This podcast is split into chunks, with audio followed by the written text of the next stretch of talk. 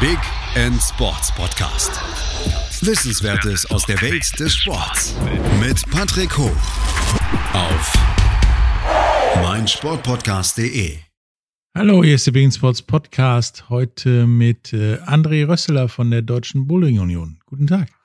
Hallo, schönen guten Tag. Mit dir wollen wir halt heute nicht über Kegeln, sondern über Bowling reden. Und da komme ich ja. aber auch gleich zu der ersten Frage. Was ist denn der Unterschied zwischen Kegeln und Bowling für die Leute, die ihn noch nicht begriffen ja. haben sollten? Äh, genau, äh, naja, also äh, Kegeln ist tatsächlich mit einer Kugel und man wirft dort auf neun Kegel.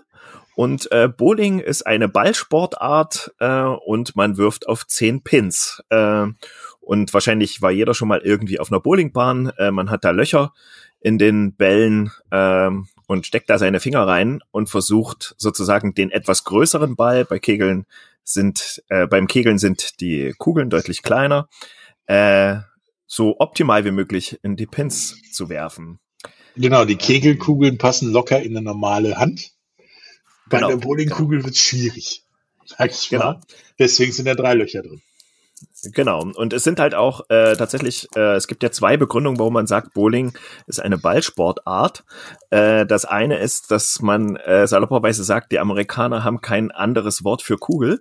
Äh, und das zweite, was aber ein bisschen mehr aus der Physik kommt, ist, äh, dass eine Kugel tatsächlich, egal wo man sie durch den Mittelpunkt schneidet, symmetrisch ist und ein Ball halt nicht. Und äh, der Begründung würde ich auch Folge leisten wollen. Kommt drauf an, was ich vorher mit dem Ball gemacht habe, dann stimmt das. Ja, das stimmt. ähm, genau. Ich meine, Bowling ist ja auch irgendwie, irgendwie aus Kegeln entstanden, habe ich irgendwie in der, in der Vorabrecherche äh, genau, gelesen, weil es äh, auch irgendwie verboten war und dann hat man Bowling genommen, weil das war ja nicht verboten. Ganz genau. Man hat damals, das ist auch noch aus Zeiten der Prohibition, äh, es gab ganz viele äh, Schwarzwetten, Alkohol und so beim Kegeln und dadurch hat man das dann irgendwann mal verboten und dann gab es findige und pfiffige Typen, die dann einfach einen Pin dazugestellt haben äh, und Löcher in die Kugel gebohrt haben und das dann Bowling genannt haben. Genau. und die Polizei so kacke. Läuft nicht. genau. ähm, und dann kam ja das, das Bowling irgendwann nach Deutschland und in Deutschland haben wir ja gefühlt hm. an jeder Straßenecke eine Bundeskegelbahn. Und ja. äh, hat sich dann ja auch erstmal irgendwie durchgesetzt. Und Deutschland war ja auch vor dem Zweiten Weltkrieg mal Weltmeister. Mhm. Dann kam der Zweite Weltkrieg, da war das dann ja nicht so eine populäre Sportart aus diversen Gründen. Dann mhm. kam es irgendwie wieder und dann waren wir nochmal Waldmeister und jetzt ist es wieder so, mhm. ja, es gibt's oder gibt's nicht. Also kannst du sehen, wie du willst. Ja, also ich sag mal so, Bowling selber hat äh, ja in Deutschland, sage ich mal jetzt bei dem Otto Normalverbraucher, äh, eher so diese Kneipensportart-Charakter, so ein bisschen ähnlich wie beim Dart äh, ja. vielleicht. Ähm, und es ist aber tatsächlich mittlerweile ja so, dass äh, die Deutsche Bowling Union, man muss sich das so von der Struktur her ein bisschen vorstellen wie beim Fußball. Also wir haben wirklich eine erste Bundesliga, wir haben eine zweite Bundesliga, wir haben einen Nationalkader ähm, und das ist im Bereich des Sportbowlings alles schon ziemlich professionell. Ähm, wir haben viele äh, Vereine in Deutschland in den einzelnen Landesverbänden der Bundesländer ähm, und ist eigentlich gut strukturiert. Wir haben allerdings, das muss man auch sagen, derzeit, und da hat uns Corona nicht gut getan, auch mit einem äh, Mitgliederschwund zu kämpfen. Ähm, und wir sind gerade dabei äh, zu überlegen, wie wir das äh, auffangen können und Bowling ein bisschen mehr als diese ähm, äh, Kneipen äh, nach außen hin zu tragen, dass es da doch eine richtige Struktur gibt und es richtig gute und sehr gute äh, Bowlingspieler auch von Deutschland gibt. Ich möchte an dieser Stelle nur die Laura Beutner aus Berlin erwähnen, die beispielsweise die Goldmedaille bei den World Games bei den letzten für Deutschland geholt hat. Ja, da wäre ich ja noch drauf gekommen, weil in den 70ern war Bowling ja recht, relativ groß in Deutschland, ist dann auch ja. relativ lang wirklich gut gelaufen. Also da gab es ja wirklich in jeder größeren Stadt zwei, drei Bowling-Center, die eben nicht gefühlt eine Eckkneipe waren. Oder waren wir auch mal irgendwie, ich glaube auch Weltmeister in der Mannschaft und äh, bei den Frauen. Mhm.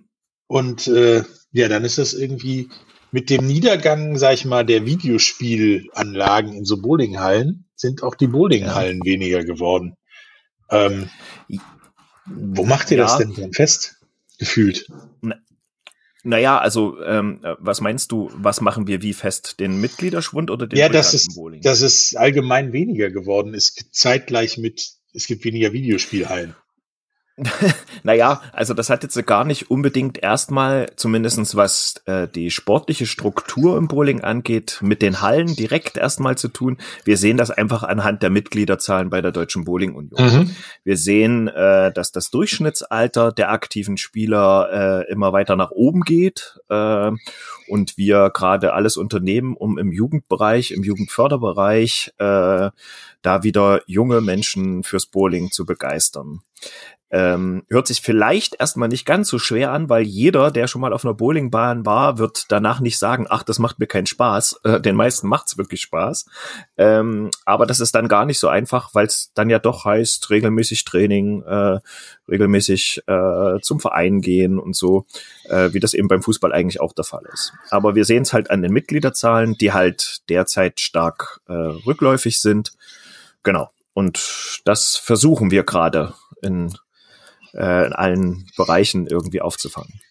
Ich meine, nun war das ja früher, ich sag mal wirklich bewusst früher, in den 80ern gab es halt wirklich ja wohl an jeder Ecke ein, zwei Bowlinganlagen, auch in kleineren Städten.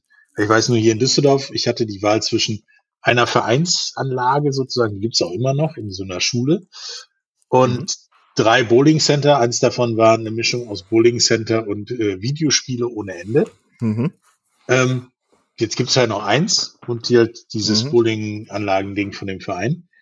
Ähm, mhm. Ich weiß, halt in kleineren Städten, Gemeinden gibt's die gar nicht mehr. Da sind die dann weg.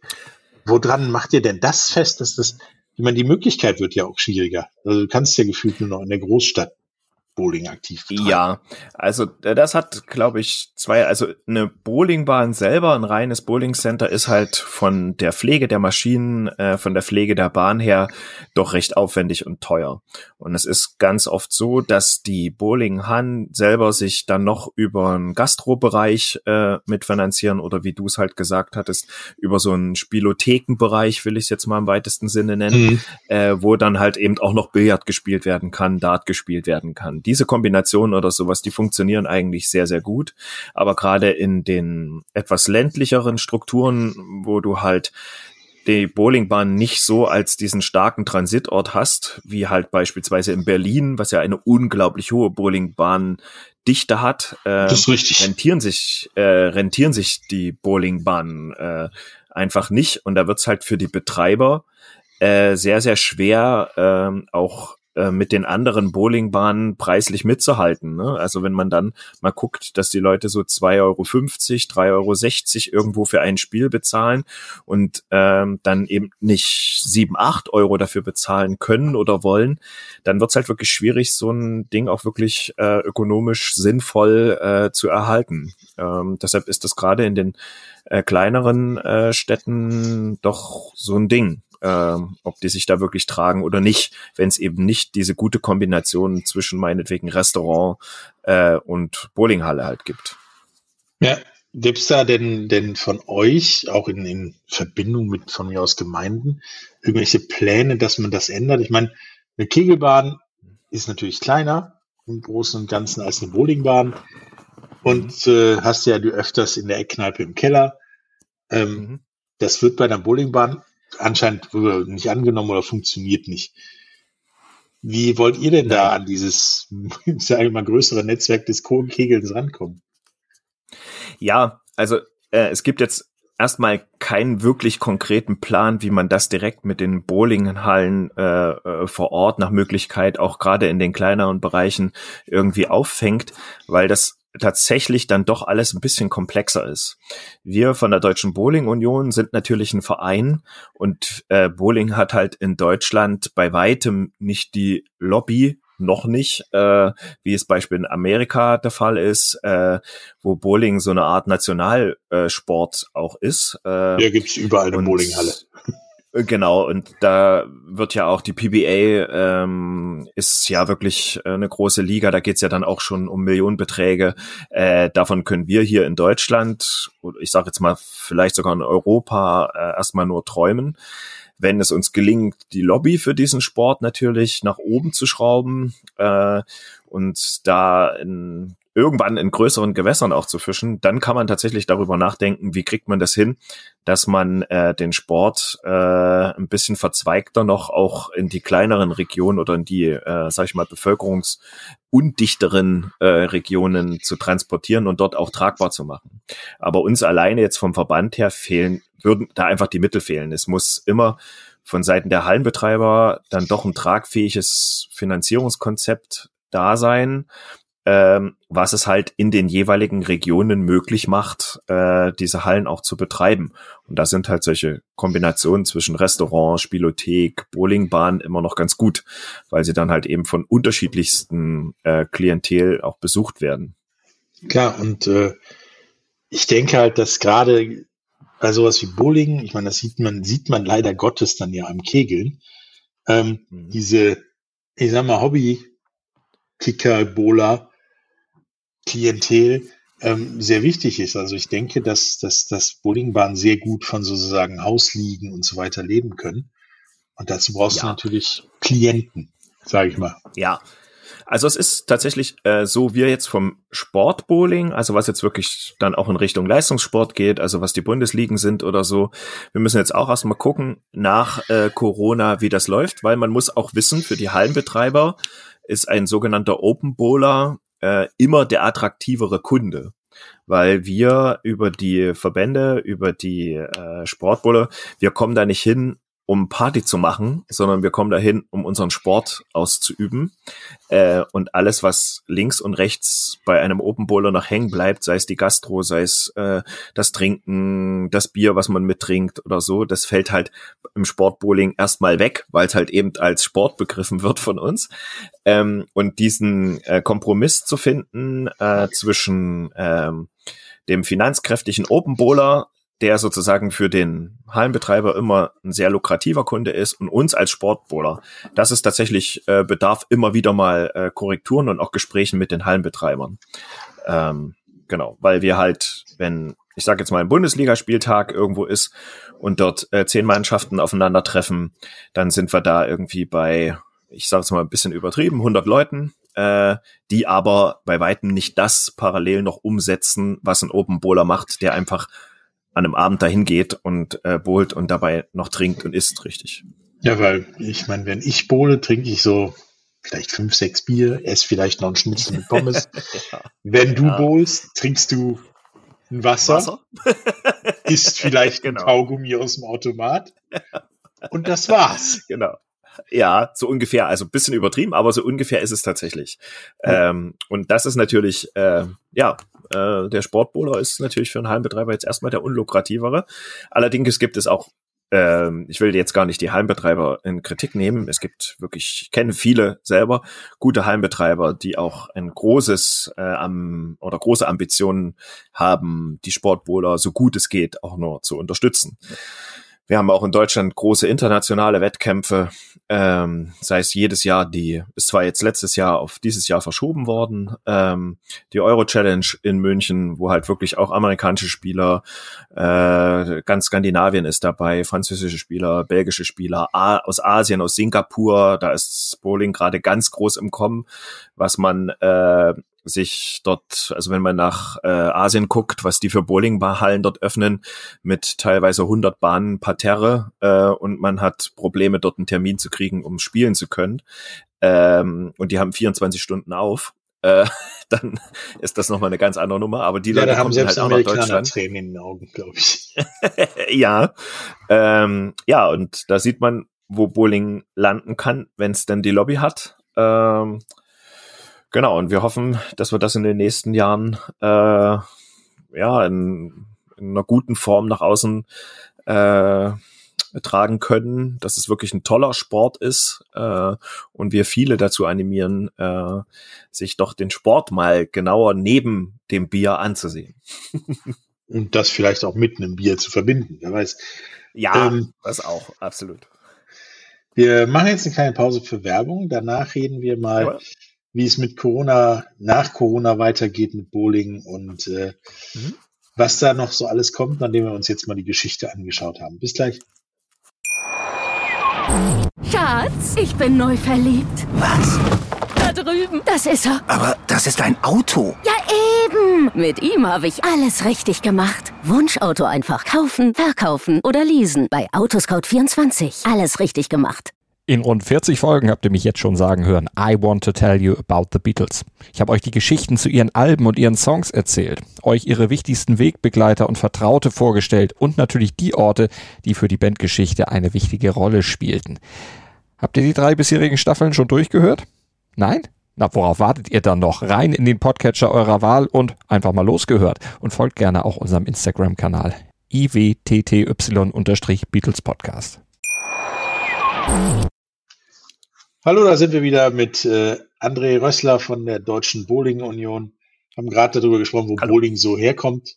Ähm, mhm. Ihr habt ja auch eure dunkle Vergangenheit als illegaler nee, legaler Abstammung der illegalen Kegelei sozusagen.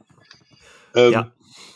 aber das ist ja jetzt alles hin und weg. Äh, nun hattet ihr das Problem und habt es, glaube ich, auch immer noch, dass ihr dank der Corona-Pandemie eigentlich so gut wie gar nicht bowlen durftet, weil A, seid ihr Hallensport, B, zu viele Leute, C, keine Lüftung.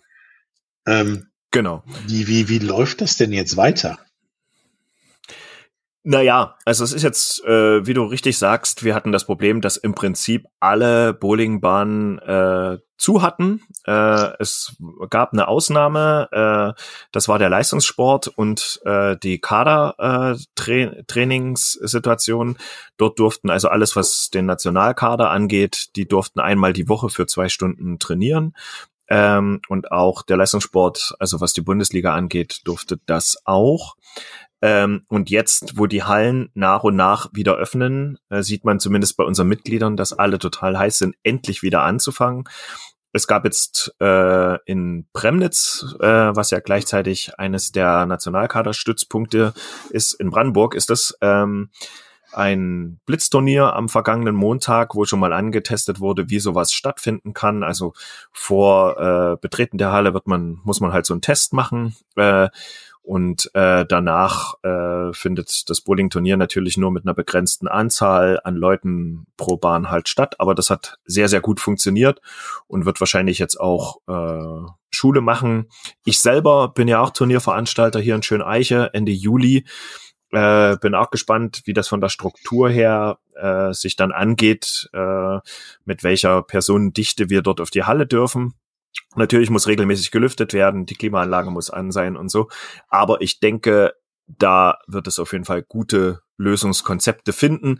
Man muss ja auch sagen, dass sehr viele Hallenbetreiber und ambitionierte äh, Menschen sehr, sehr gute Konzepte schon vor Monaten für die äh, Bowlinghallen ausgearbeitet haben, was leider kein Gehör gefunden hat. Sie waren dann am Ende alle trotzdem äh, dicht. Ähm, ja, und wir tasten uns da jetzt einfach ran, strukturell, äh, wie das jetzt so nach und nach, äh, wie wir vorwärts gehen kann. Äh, und solange wie die offiziellen Inzidenzen in den Bereichen sich bewegen, wie sie sich gerade bewegen, äh, habe ich durchaus für unseren Sport große Hoffnung, dass wieder ein Stück Normalität auf die Bowlinghallen zurückkehren kann. Nun ist ja, was ja auch schon erwähnt, Bowling in den USA, in, in Asien, in Skandinavien, Frankreich, Belgien, ein bisschen größer als in Deutschland, dann nenne ich es mal nett. Ähm, was ist da der Unterschied, dass das da zu funktionieren scheint? Ja, und hier nicht? Also ich muss sagen, ähm, in den, also für USA und Asien kann ich das bestätigen. In den anderen europäischen Ländern kenne ich mich jetzt gar nicht so aus, um wie viel da sozusagen der Pegel an Bowlinghallen und auch an Bowlingspielern größer ist. Da bin ich gerade äh, ein bisschen überfragt. Ich kann nur sagen, dass es halt in den USA natürlich ähm, hat man das Gefühl, das ist sehr ge viel gewachsener. Ne? Äh, sowohl die Strukturen als auch die Mitgliederzahlen dort sind natürlich deutlich höher, äh, weil Bowling dort halt äh, fast ein Nationalsport Sport ist, äh, was in, in Deutschland halt einfach nicht der Fall ist. Ich kann jetzt gerade gar nicht so genau benennen, äh, woran das äh, tatsächlich liegt, aber es hat sicherlich was mit dem Ursprung vom Bowling in den USA zu tun ähm, und eben mit dieser langen Geschichte, die es diesen Sport dort schon gibt. Und äh, in Asien erkläre ich es mir ganz einfach so, dass die Asiaten ja äh, auf jegliche Sportarten irgendwie doch ein bisschen verrückt sind äh, und äh, die ja auch im Fußball auf jedem Dach gefühlten Bolzplatz haben äh, und dann dort Bowling sich halt äh, sehr, sehr wirklich großer äh, Beliebtheit erfreut und man dann gleich ähm, in diese, ich sag mal, in dieses Mega-Tuning äh, kommt, wo halt einfach wirklich riesige Hallen öffnen, äh, die halt auch dann wirklich regelmäßig besucht werden. Allerdings äh, weiß ich auch nicht, inwiefern sich das jetzt gerade in Asien von uns oder von Amerika wirklich strukturell unterscheidet. Äh, das kann ich nicht genau sagen. In Deutschland ist es halt sehr eben dieser ähm, Ruf des Kneipensports und wenn jetzt äh, Jugendliche oder Kinder von ihren Eltern gesagt bekommen, wie wir es auch zu unserem Kind zum Beispiel sagen, Mensch, äh, willst du ja nicht einen Sport aussuchen, mach doch mal Sport, dann ist tatsächlich, ich sag mal so, im Allgemeinen Bowling vielleicht der letzte Sport, an den man zunächst denkt. Ja, oder der in den Sommerferien, wenn man da in der Nähe von der Bowlinghalle wohnt oder sowas.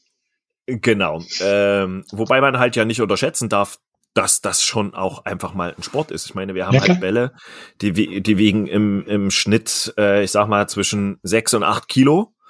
Und äh, wenn ich jetzt äh, zwölf Würfe mache oder halt auch mehr pro Spiel und man rechnet dann mal so zusammen, was man in einem Trainings äh, Session von zwei, drei Stunden dahinter geworfen hat, auf wie viel Tonnen man da so kommt, das ist schon ordentlich. Und äh, auch der gerade der Leistungssport oder sowas, das hat schon viel mit körperlicher Fitness zu tun, natürlich auch Ausgleichssportarten, ähm, weil man doch eine etwas einseitigere Belastung einfach durch den Bewegungsablauf beim Bowling halt hat. Ähm, aber wie gesagt, es ist halt nicht der erste Sport, der einem jetzt so einfällt. Und ich selber bin Initiator hier bei uns in Schöneiche von so einer Jugendgruppe über eine Organisation äh, Bowl for Life, äh, die sich äh, dem äh, der Jugendförderung im Bowling vor allen Dingen verschrieben hat. Äh, und sehe dann doch, wie das funktioniert, wenn man aktiv äh, an Schulen dafür wirbt. Äh, wir haben ja ratzfatz eine Gruppe von zwölf Kindern zusammengekriegt, die jetzt regelmäßig äh, donnerstags an dem Training teilnehmen, wenn Corona das halt zulässt, äh, und die mit großer Freude wirklich äh, dabei sind und ähm, egal jetzt erstmal von dem, was sie vielleicht für Talent mitbringen oder von dem, was sie können, das spielt überhaupt ja, keine Rolle. Sie, sie entwickeln Genau, äh, sie entwickeln eine große Leidenschaft, einen großen Spaß, weil Bowling, und das ist auch das Tolle, und das ist ja auch das Schöne, äh, eine Ergebnissportart ist. Ne? Ich werfe den Ball dort hinten und sehe binnen zwei, drei Sekunden das Ergebnis äh, von dem, was ich gerade geworfen habe. Ja, es ist auch frustrierend, äh, ich weiß das. ja, das kann auch frustrierend sein, aber es ist ja immer der sportliche Gedanke, ja. der auch bei sowas zählt. Und das Messen mit anderen ist natürlich äh, und auch äh, Lernen, wenn man vielleicht mal nicht so gut war wie der andere, ist gerade für Kinder und Jugendliche natürlich äh, Leben lernen. Ne? Ähm, hat ja viel damit zu tun, äh, wie in jeder anderen Sportart halt auch. Genau. Und äh, ja, ich hoffe, dass wir das halt hinbekommen, wieder Bowling ein bisschen mehr in der Öffentlichkeit halt zu verbreiten, medial und dann natürlich auch am Ende auf den Hallen. Und welche Wege wir da äh, in Zukunft bestreiten, das versuche ich mir gerade auszudenken mit vielen äh, Kollegen, die da auch eifrig dabei sind und sich Gedanken dazu machen. Und wir hoffen, dass sich das in den nächsten Jahren natürlich wieder etwas mehr in der Präsenz von Bowling zeigen wird. Ja, nun ist ja Bowling auch ein Sport, wo du mehr zumindest deine Individualität ausleben kannst als beim Kegeln. Du kannst dir deine eigene Kugel nehmen oder Ball, eigene Tasche, Klamotten. Genau. Beim Kegeln kriegst du irgend so ein Ding und darfst das dann mal die Bahn runterprügeln. Und, ja, das äh, ist ja tatsächlich, ja, ähm, das ist ja tatsächlich auch eine ein Faszination. Äh, ich glaube, das gibt es ja in jedem Sportart oder in jeder Sportart, wo es dann wirklich speziell wird. Und im Bowling ist das natürlich mit den Bällen auch wieder eine halbe Wissenschaft. Die werden halt auf die Hände des Werfers äh, oder des Spielers äh, gebohrt. Dann gibt es diverse unterschiedliche Schalenmaterial. Ähm, für alle, die jetzt mit Bowling im Sportbereich noch gar nichts zu tun haben, vielleicht hat der ein oder andere ja schon mal so eine äh, Ölmaschine auf der Bowlingbahn vor- und zurückfahren sehen. Wir haben halt äh, sündhaft teure Ölmaschinen, die kosten so viel wie ein Kleinwagen, äh, die halt ein Schnapsglas Öl, wir reden in der Regel zwischen 20 und 25 Milliliter, auf diese Bahn auftragen und das über hunderte von kleinen Düsen und das nach bestimmten vorher ausgewählten Mustern, äh, die nennen wir Pattern. Äh, und auf diesem Öl wird dann halt gebohlt ähm, und es gibt halt sehr, sehr schwierige Patterns und es gibt, äh, sage ich mal, wie man es äh, in der Hausliga kennt, den sogenannten Hausschuss, der da drauf gemacht wird. Der eine, der eine relativ hohe Fehlertoleranz hat. Das heißt, man kann sich auch mal verwerfen und der Ball kommt ungefähr an derselben Stelle hinten an. Das ist dann im Leistungssport schon noch mal eine andere Nummer. Da nimmt man dann Ölbilder, die deutlich schwerer zu spielen sind, weil wir ja oder ein Großteil äh, der Spieler, die sich mit Sportbowling beschäftigen, werfen den Ball ja nicht einfach gerade hinter, sondern äh, benutzen das sogenannte Kurve-Bowling, um einfach äh, über einen gespielten Bogen, der entsteht durch eben die Reibungswärme äh, oder die Reibungsenergie des Balles auf der Bahn im Öl und äh, einer Rotation, die sozusagen in einem gewissen Winkel dem Rutsch des Balles entgegenwirkt, einen Bogen bohlen, um die Ideallinie durch dieses Pin-Dreieck zu kriegen und damit die Wahrscheinlichkeit für alle zehn zu erhöhen. So, äh, und das hat man bestimmt auch schon mal im Fernsehen gesehen, wenn Profi-Bowler bowlen, dann äh, läuft er halt so einen schönen Bogen und das sieht auch immer irgendwie ganz fein aus von der Ästhetik her. Äh, und das hat aber eben viel mit diesem, äh, mit dem Öl, mit äh, den einzelnen Bällen, die jeder für sich auch anders bohren kann, denn keiner ist so wie der andere. Äh, jeder Spieler wirft den Ball etwas anders und da kann man sein Material schon sehr gut drauf anpassen lassen. Und das ist wie der Speerwerfer, der halt den bestimmten Griff an seinem Speer haben muss, damit er sich wohlfühlt, wenn er es loslässt. Äh, oder, oder, oder. Also so ähnlich speziell ist das bei uns mit den Sportgeräten auch. Speerwerfen ist ein gutes Stichwort, denn eine Frage, die mich bei der Recherche beschäftigt hat. Nun gibt's Bowling schon so lange, ist ja weltweit mehr oder weniger erfolgreich, jeder kennt es irgendwie. Aber bei Olympia gibt's Sportarten, die durchaus weniger Attraktivität haben, die ewiger olympisch sind.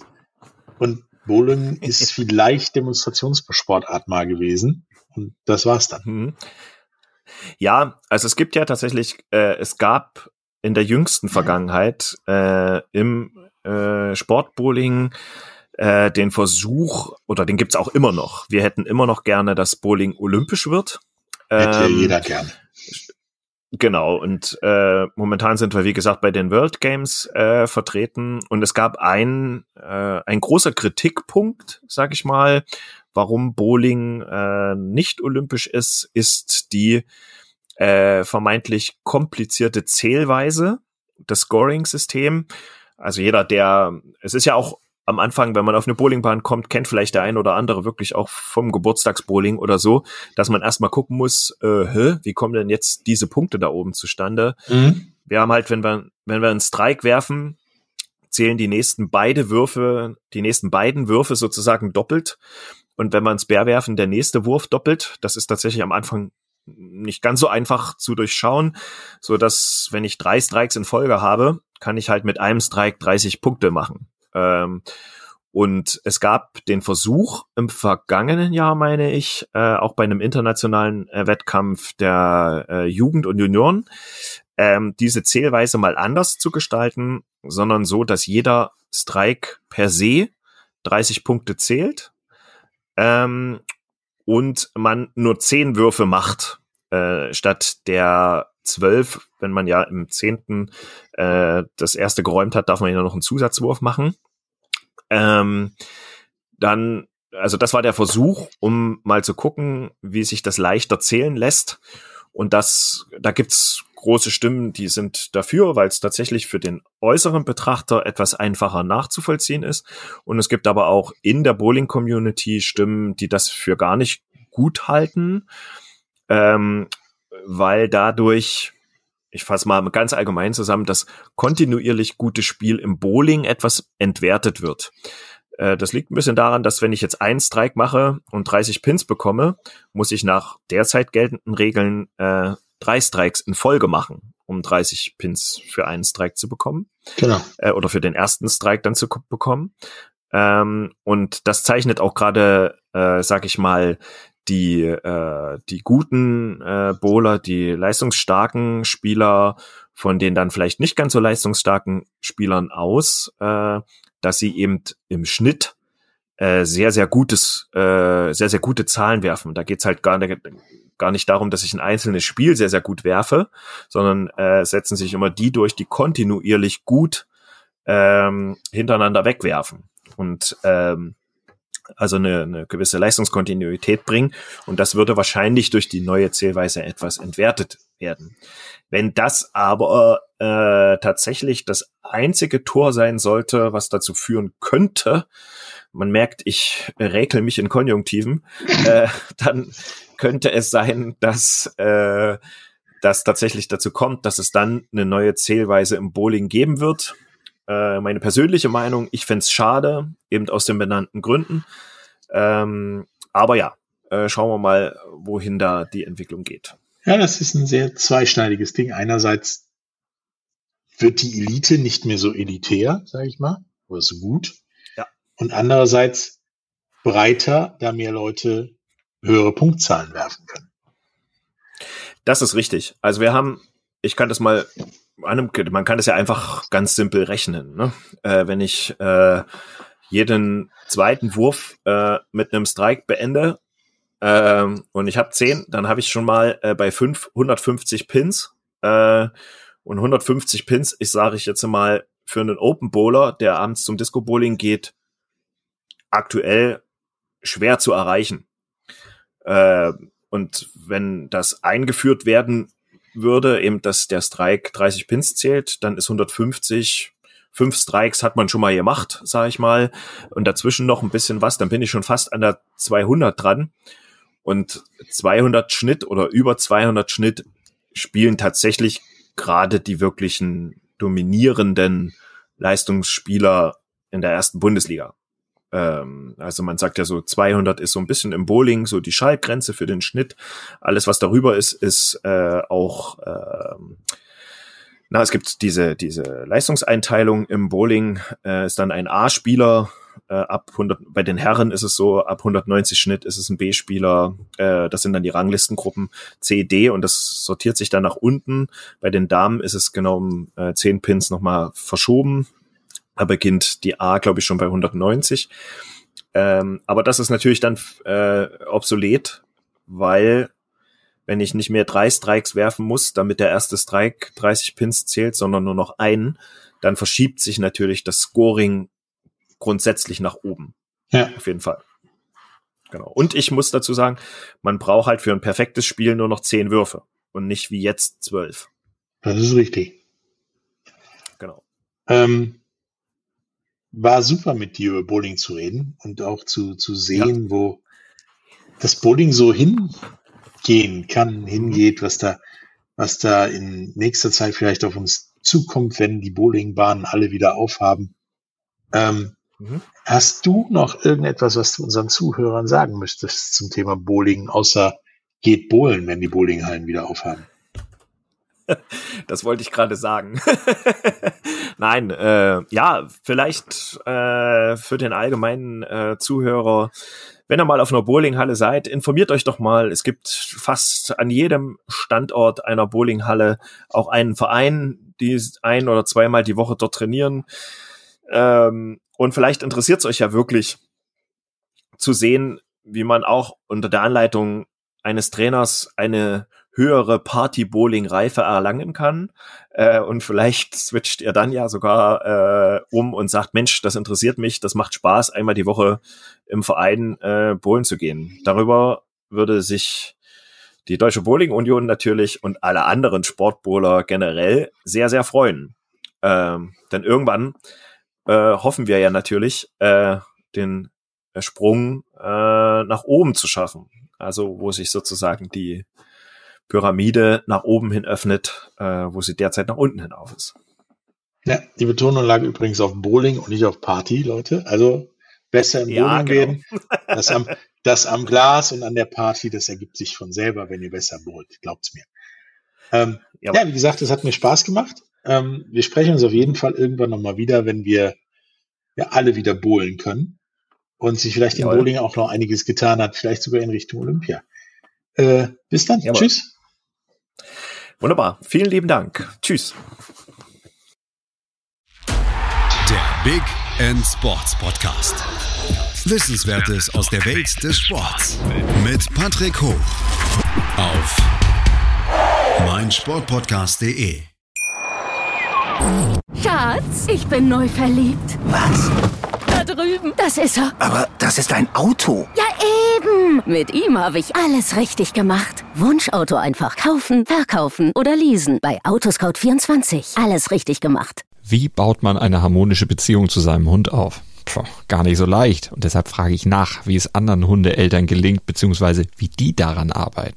Bei Iswas Dog reden wir dann drüber. Alle 14 Tage neu mit mir, Malte Asmus und unserer Expertin für eine harmonische Mensch-Hund-Beziehung, Melanie Lippisch. Iswas Dog mit Malte Asmus überall, wo es Podcasts gibt.